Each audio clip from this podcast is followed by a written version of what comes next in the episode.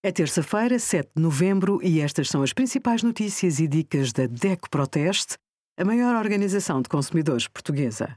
Hoje, em DECO.proteste.pt, sugerimos Eurosorteio, conheça as regras e os prémios do novo jogo da Santa Casa, direitos de autor, o que são e quando devem ser aplicados, e greve de transportes, outra vez, exija ser compensado apoio à nossa queixa à provedora de justiça. A compra de medicamentos através da internet deve ser feita em sites autorizados.